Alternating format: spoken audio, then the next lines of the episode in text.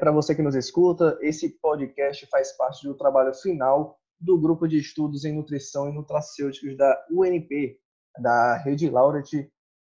O, o mesmo é um projeto de extensão aprovado pelo Programa Institucional de Apoio a Programas e Projetos de Extensão, no período letivo de 2020.1, coordenado pelo professor é, Isael de Souza Costa. O tema que vamos abordar é a síndrome metabólica como principal fator de risco para complicações do COVID-19 relacionado à imunidade.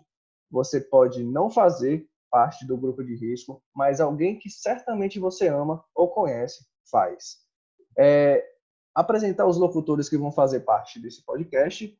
É, eu, Igor Souto, Renata Tonelli, Gabriela Miranda, Kika Rodrigues e Jéssica Fernandes.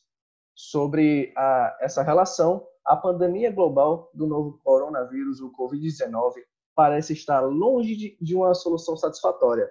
A inesperada e rápida contaminação entre indivíduos e a manifestação de sintomas, em sua forma mais grave, são geralmente manifestados em indivíduos com doenças crônicas não transmissíveis, que elas, diabetes mellitus, hipertensão arterial, obesidade. É, além de idosos acima de 60 anos, né, é, nos, nos faz ficar reticentes e apreensivos. Contudo, é importante e primordial entender essa, essa relação COVID-19 e indivíduos portadores dessas patologias. Iremos entender um pouco mais sobre essa patologia e sua relação com o COVID-19 e imunidade. Você sabe o que é síndrome metabólica? Já ouviu falar Conhece alguém que tem? Para esclarecer essas perguntas, vamos começando chamando Renata. Oi, Renata, tudo bom? Você poderia nos esclarecer melhor do que se trata essa síndrome? Oi, oi, Igor, tudo bem? É um prazer, então, estar aqui contribuindo com esse podcast. Uhum. E, então, vamos começar conversando sobre o que seria essa síndrome metabólica, né? Uhum. É, que vai se caracterizar por um conjunto de fatores que aumentam o risco de doenças cardiovasculares, como o acidente vascular cerebral e o diabetes.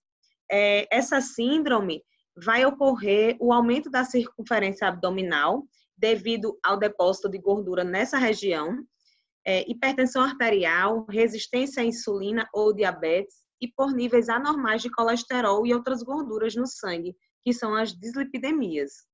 É, certo. E como é que é feito essa, esse diagnóstico?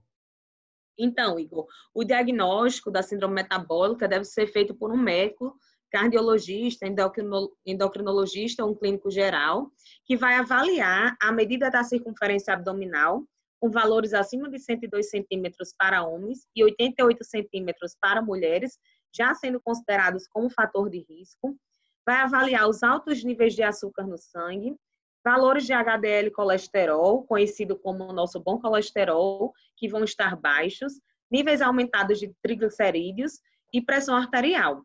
Então, quando, é, quando se tem a presença de três desses fatores, já se confirma o diagnóstico da síndrome metabólica. É, se trata de várias doenças bem graves, né? É, mas me diz uma coisa, e existe uma cura para essa síndrome? infelizmente, não há uma cura propriamente estabelecida. É, o que deve ser feito seria tratar as complicações, sendo mais importante trabalhar a prevenção, adotando hábitos de vida saudáveis, com a dieta equilibrada e praticando atividade física regularmente. E aí, é, o tratamento vai visar a redução de peso, que aí vai estar ocorrendo a redução, da, consequentemente, da pressão arterial, dos níveis de glicose, é, e vai trazer, é, vai trazer a diminuição do risco desse, dessa doença cardiovascular. E é, associado a isso também temos a prática de atividade física, né? Que a gente deve combater o sedentarismo, que também vão ser responsáveis pelo, pelo aumento de peso. E, em vez de regra, a gente recomenda-se que se coma menos e, e, se mexa mais, né? Porque a gente percebeu que é uma doença que a gente vai ter que combater pelos nossos próprios hábitos de vida. Então, precisa ter essa mudança no estilo de vida, principalmente porque não existe uma cura. Com certeza. Obrigado, tá, pela sua contribuição, Renato. É, agora vamos chamar aqui a Gabriela, que irá esclarecer a relação da síndrome metabólica com o Covid-19. Oi, Gabi, tudo bom? Você pode explicar melhor? Oi, Igor, tudo bem? Espero que esteja, você esteja bem e todos que nos ouvem também. Uhum. Veja, Igor, é, o diabetes mellitus, a hipertensão arterial e a idade avançada, infelizmente, são considerados fatores de risco para a pior evolução clínica dessa doença, que tanto nos atormenta hoje em dia, né? E traz também à tona a possibilidade de uma relação de desfecho desfavorável com Covid. Diante dessas patologias, a gente destaca a resistência à insulina, que é a marca registrada da síndrome metabólica e está diretamente associada a essas três situações clínicas que Renata descreveu tão bem para a gente, né? Então, é, o enfoque na síndrome metabólica diz respeito aos efeitos dessa resistência à insulina, que podem estar ou não associados à, à hiperglicemia. Lembrando, Igor, que a insulina ela não é apenas aquele hormônio responsável pela ação de transportar a glicose para dentro das células. Ela também inibe a ativação de uma importante via celular, sendo assim capaz de frear a geração de citocinas pró-inflamatórias, bem como a insulina estimula diversas reações responsáveis por promover a entrada de energia do sangue aos órgãos e tecidos, nutrindo-os. É isso mesmo, bacana, Gabriela. Em relação ao Covid? Igor, em relação ao Covid-19, é, como em todas as doenças infecciosas, a gente sabe que os marcadores inflamatórios podem já estar elevados desde o quarto ao sexto dia e que quanto maior for essa inflamação, infelizmente, maior será a evolução da doença. Portanto, nos casos mais graves do Covid, sabemos que pode existir o fenômeno né, o tão temido fenômeno da tempestade de citocinas. E seria de se esperar um quadro ainda mais preocupante no paciente que já parte de base de um quadro inflamatório crônico decorrente da síndrome metabólica.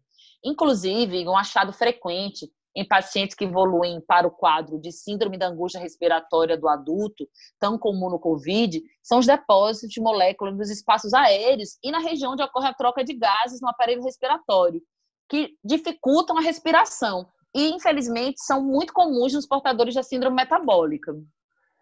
Certo. E a obesidade, onde entra nesse contexto? Então, Igor, a obesidade é importante a gente ressaltar que muitas, muitos portadores de síndrome metabólica apresentam também um quadro de obesidade. E com o avanço é, da Covid pela Europa e Estados Unidos, ficou ainda mais evidente que a obesidade ela entraria, sim, é, definitivamente no rol dos fatores de risco e complicações dessa doença. E um estudo do Reino Unido observou que 72% dos pacientes internados em UTI por Covid apresentavam obesidade ou sobrepeso. Inclusive, é, desses pacientes, é, os que apresentavam um índice de massa corporal maior que 30 a mortalidade chegou, infelizmente, a 61%. E já em outro estudo francês, se observou que o risco relativo de necessidade do, do suporte de ventilação mecânica foi ainda maior em pacientes com IMC maior que 35. Gente, e há tempos que se atribui a obesidade a um fator de risco, é, a um maior, né, maior risco de desfecho desfavorável nos casos da infecção por influenza H1N1. Né? A obesidade, de fato, ela parece comprometer, sim, a memória das importantes células do sistema imune adaptativo, que são capazes de induzir a morte de células infectadas, diminuindo a sua capacidade de resposta e também reduzindo a eficácia da vacinação específica. E ainda, o maior conteúdo adiposo corporal reduz a mobilidade do indivíduo e compromete a expansão da caixa torácica, dificultando a própria respiração. É, no entanto, gente, o acúmulo seletivo de gordura na região abdominal e principalmente em tecidos como fígado, coração, parece estar envolvido, infelizmente, na piora do quadro inflamatório. É, Gabi, e a disbiose, normalmente presente nos portadores de síndrome metabólica? Então, a questão da disbiose, né? Eu não sei se todos sabem o que é, se lembram, mas a disbiose, gente, nada mais é do que é, a população de bactérias é, maléficas, patogênicas, em maior número das benéficas nos nossos intestinos, né? Então a gente já, já, já é, a gente já sabe, né, que o equilíbrio dessa flora é fundamental na regulação do metabolismo e principalmente da imunidade. Ela tem uma relação direta com a nossa imunidade, né?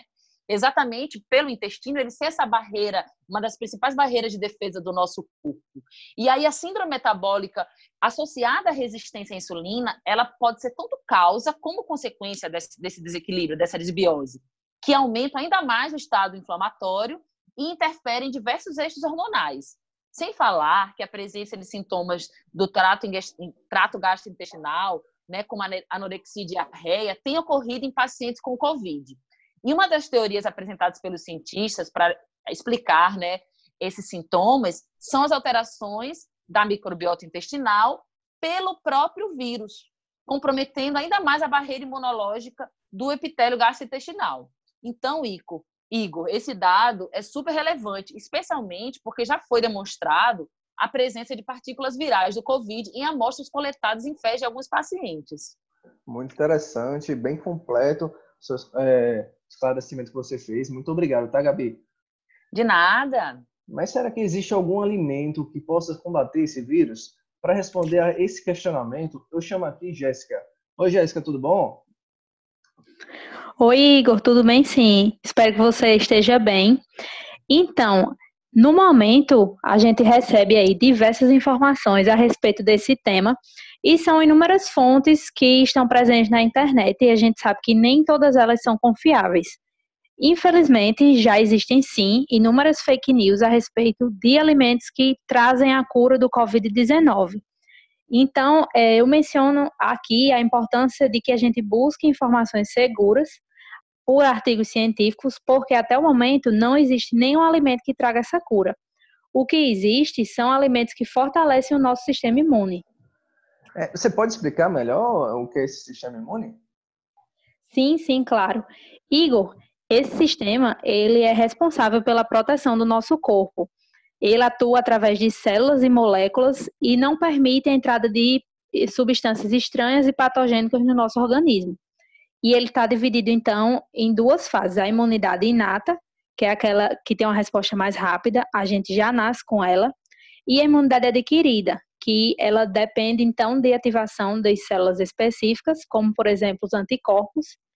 E esses anticorpos são moléculas que vêm destruir essas substâncias patogênicas, então acaba trazendo uma resposta mais lenta. Então é necessário que se adote uma mudança no estilo de vida, já que uma alimentação equilibrada ela traz propriedade, propriedades antivirais, ameniza os sintomas do COVID-19 e também apresenta uma infecção, uma infecção de forma menos agressiva. E como seria essa mudança do estilo de vida? Igor, essa mudança ocorre através de uma alimentação saudável, aliada a uma prática de atividade física, porque ambas elas vêm para restabelecer a saúde dos portadores dessa síndrome e assim diminui-se consideravelmente a doença. Então, por isso que é tão importante que a gente busque fontes seguras para que se possa iniciar essa mudança positiva para a nossa saúde. Ah, muito obrigado, tá, pelo é, seu, sua participação, Jéssica. Por nada, Igor. Agora eu vou chamar a Kika, que irá esclarecer se existe algum nutriente que é capaz de agir reforçando a nossa imunidade e, consequentemente, evitando que se contraia o vírus. Oi, Kika, tudo bom? Você pode explicar melhor quais nutrientes pode agir reforçando a imunidade? Oi, Igor, tudo bem? Então, vamos falar um pouco sobre esses alimentos, né? Vários alimentos são importantes para o reforço da saúde. É, uma alimentação diversificada, rica em produtos naturais, com frutas da época, folhas verdes escuras, raízes e tubérculos, vegetais, especiarias, chás e ervas, dentre outros nutrientes, cooperam e reforçam a nossa imunidade.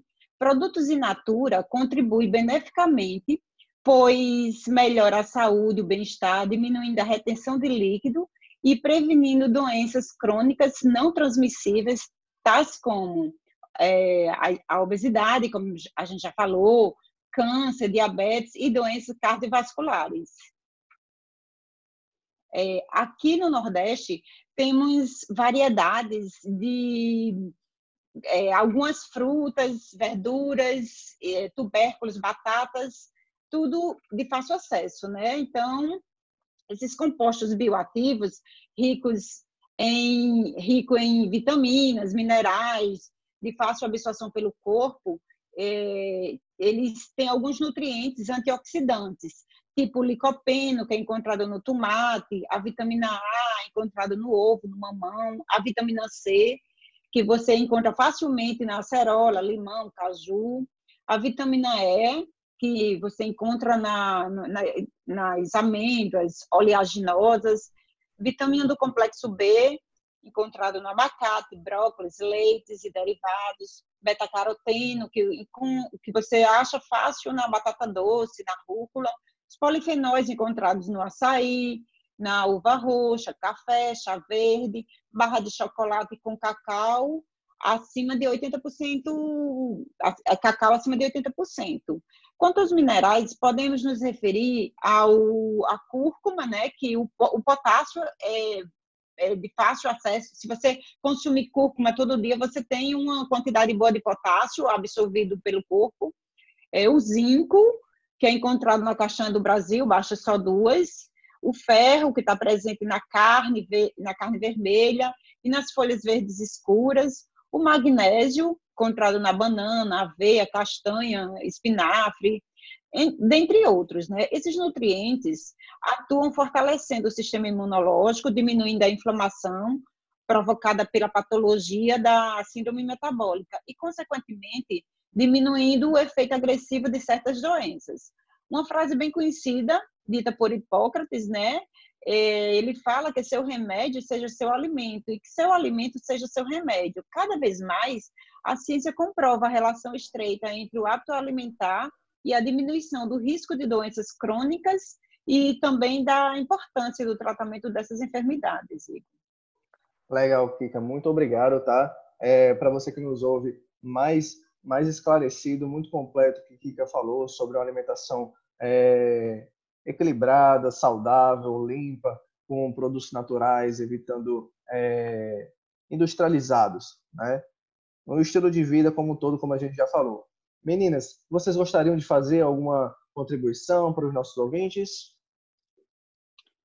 Então, eu poderia acrescentar para enriquecer mais esse, esse áudio, né? Sim. A vitamina D, que é de fácil acesso, é de graça, temos o sol o ano inteiro, muito mais do que uma vitamina, é um hormônio vital que está presente em mais de 80 funções da célula, além de sua função de que é a reguladora do crescimento ósseo linear. A vitamina D também cuida do sistema imunológico, dos músculos, do metabolismo, da insulina e está presente na defesa antimicrobiana, na ação anti-inflamatória, é, anticâncer, está presente na ação, na função neuroprotetora e nos benefícios cardíacos. A principal fonte do nosso organismo vem da síntese da pele, por ação da luz solar. O corpo metaboliza a vitamina D a partir do colesterol. Quando a pele é exposta ao sol, o ideal é tomarmos sol diariamente, sem filtro solar, pelo menos 20 minutos, de preferência no início da manhã e no final da tarde. Da tarde expondo parte do corpo, como perna, braço, abdômen, costas, é, você já absorve a sua uhum. necessidade uhum. diária de vitamina D, né? é importante buscar um, um, um médico dermatologista para orientar em relação à prevenção né, de câncer de pele, quanto a esse ponto de exposição solar. E o sol também melhora muito o gerenciamento do estresse. Legal, Kika. É, falando sobre esse, porque assim, né? A vitamina D, pelo que você falou, é muito importante, né? E, e cada vez mais o pessoal é, ficando dentro de casa, é, ou então trabalhando em locais, locais fechados, tem essa deficiência de, de, vitamina D. Mas falando sobre esse gerenciamento do estresse, né, que você mesmo falou, alguém teria como acrescentar alguma coisa? Ah, eu posso acrescentar sim. Hum. É, foi muito boa a fala de Kika, né, para a gente lembrar que realmente em tempos de pandemia e de isolamento social, é, os nossos níveis de ansiedade e de estresse vão lá para cima, né? Que vai levar ao aumento do cortisol, que é o principal hormônio regulador do estresse, e a diminuição do de neuro, neurotransmissores, que são aqueles que dão a sensação de felicidade e de bem-estar, que vai levar a um desequilíbrio no nosso organismo. E aí a nutrição, ela é uma forte aliada para ajudar a diminuir os níveis de estresse e de ansiedade sendo importante a gente incluir alguns alimentos nosso, no nosso dia a dia, como o ovo e a banana, que estão ricos em triptofano, aminoácido precursor de serotonina, que regula o humor e ajuda no sono, a camomila, que vai ter propriedade relaxante e é anti-inflamatória, o chocolate, fonte de flavonoides, reduzindo a neuroinflamação, e a caixinha do Pará, é facilmente encontrada aqui na nossa terra, né, que reduz a inflamação e melhora o humor. E, além disso, estratégias de meditação, yoga e a, e a prática de atividade física são, são ferramentas eficazes também para ajudar nesse controle.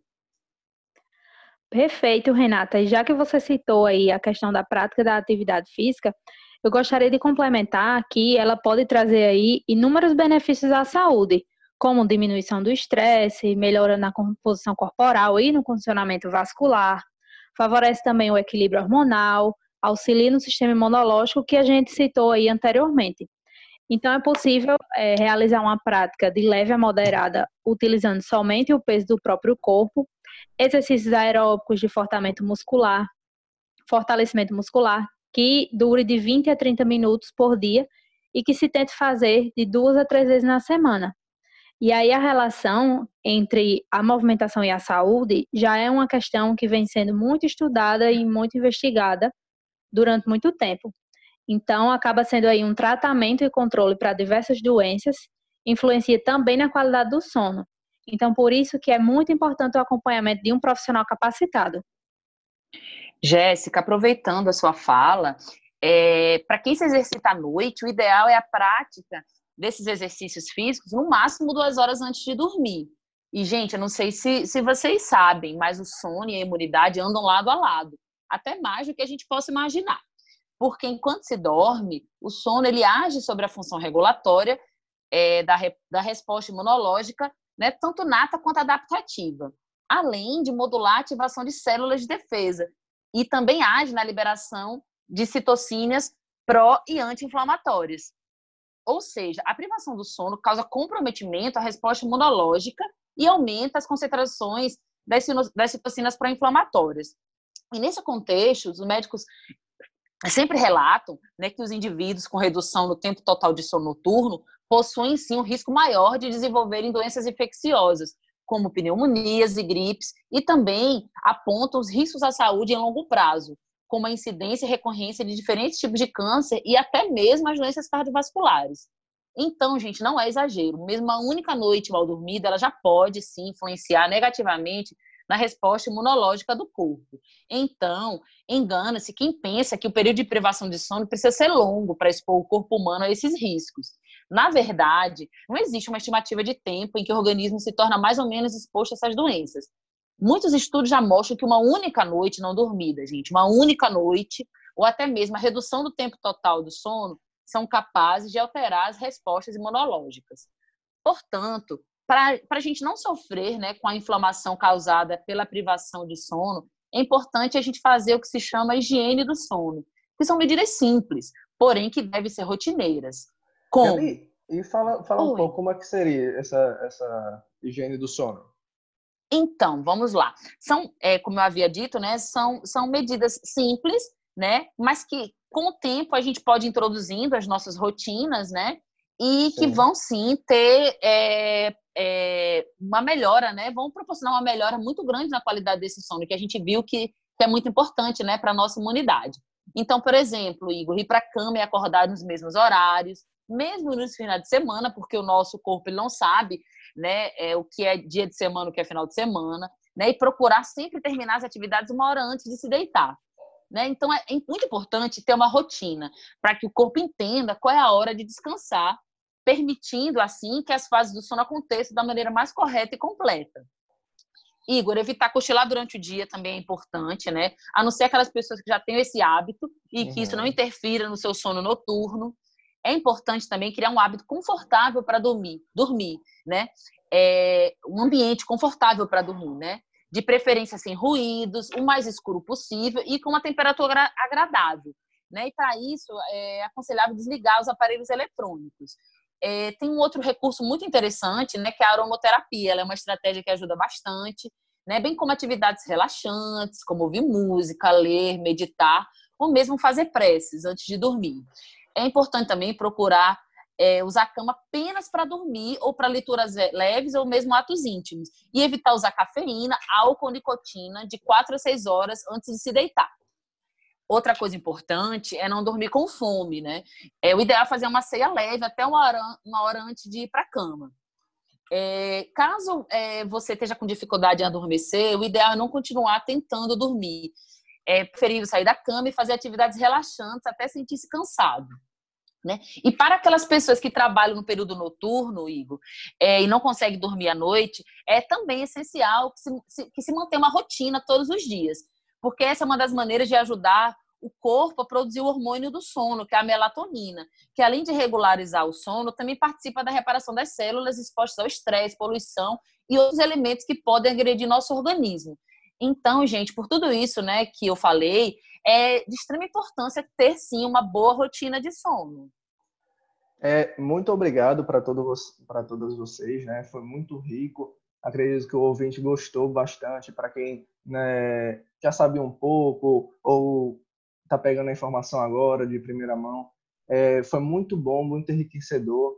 É, toda essa questão, até mesmo o que vocês falaram agora, sempre questão de, de ter uma rotina, uma rotina de sono, uma rotina de atividade física é, e se regrar na alimentação, né? Essa questão de, de ansiedade, o pessoal está ficando mais ansioso, procura, é, procurar sempre limpar a mente, fazer rotinas agradáveis. A gente tem que também aproveitar esse momento que a gente está de isolamento para aproveitar mais, mais nossos familiares, mais é, coisas que, que eram de antigamente, que a gente esqueceu um pouco, de se reunir, de ter um jogo de tabuleiro, de ler um livro, enfim, todo, tudo que vocês falaram é, realmente pra, foi muito enriquecedor, agradeço bastante, tá? Queria agradecer também o pessoal que ajudou, a, todos os envolvidos né, no podcast, que contando com professores, de Souza, Gabriela de Sá, Emily Rocha, Sabrina Nayara, Nájila Tavares, Francisca Maria Rodrigues, a nossa Kika, Igor Souto, Jane Andrade, eh, Beatriz Fernandes, Jéssica Fernandes, Carol, eh, Caroline, Renata Tonelli, Dominique Ribeiro. Por fim, pessoal, se faz necessário combater essa síndrome metabólica, pois assim como muitas das patologias a ela associada, trata-se de uma doença silenciosa. E o fato de você não estar acima do peso, não ter 60 anos ou mais não significa dizer que você está imune ao Covid-19. Contudo, continue seguindo as medidas adotadas como o distanciamento, uso de máscaras e higienização das mãos, como o álcool 70, é, limpar suas mãos com água e sabão, sempre que necessário, sempre que você puder, na verdade, tá? Isolamento social para que possamos sair o quanto antes dessa pandemia. Cuide-se e proteja de quem você ama.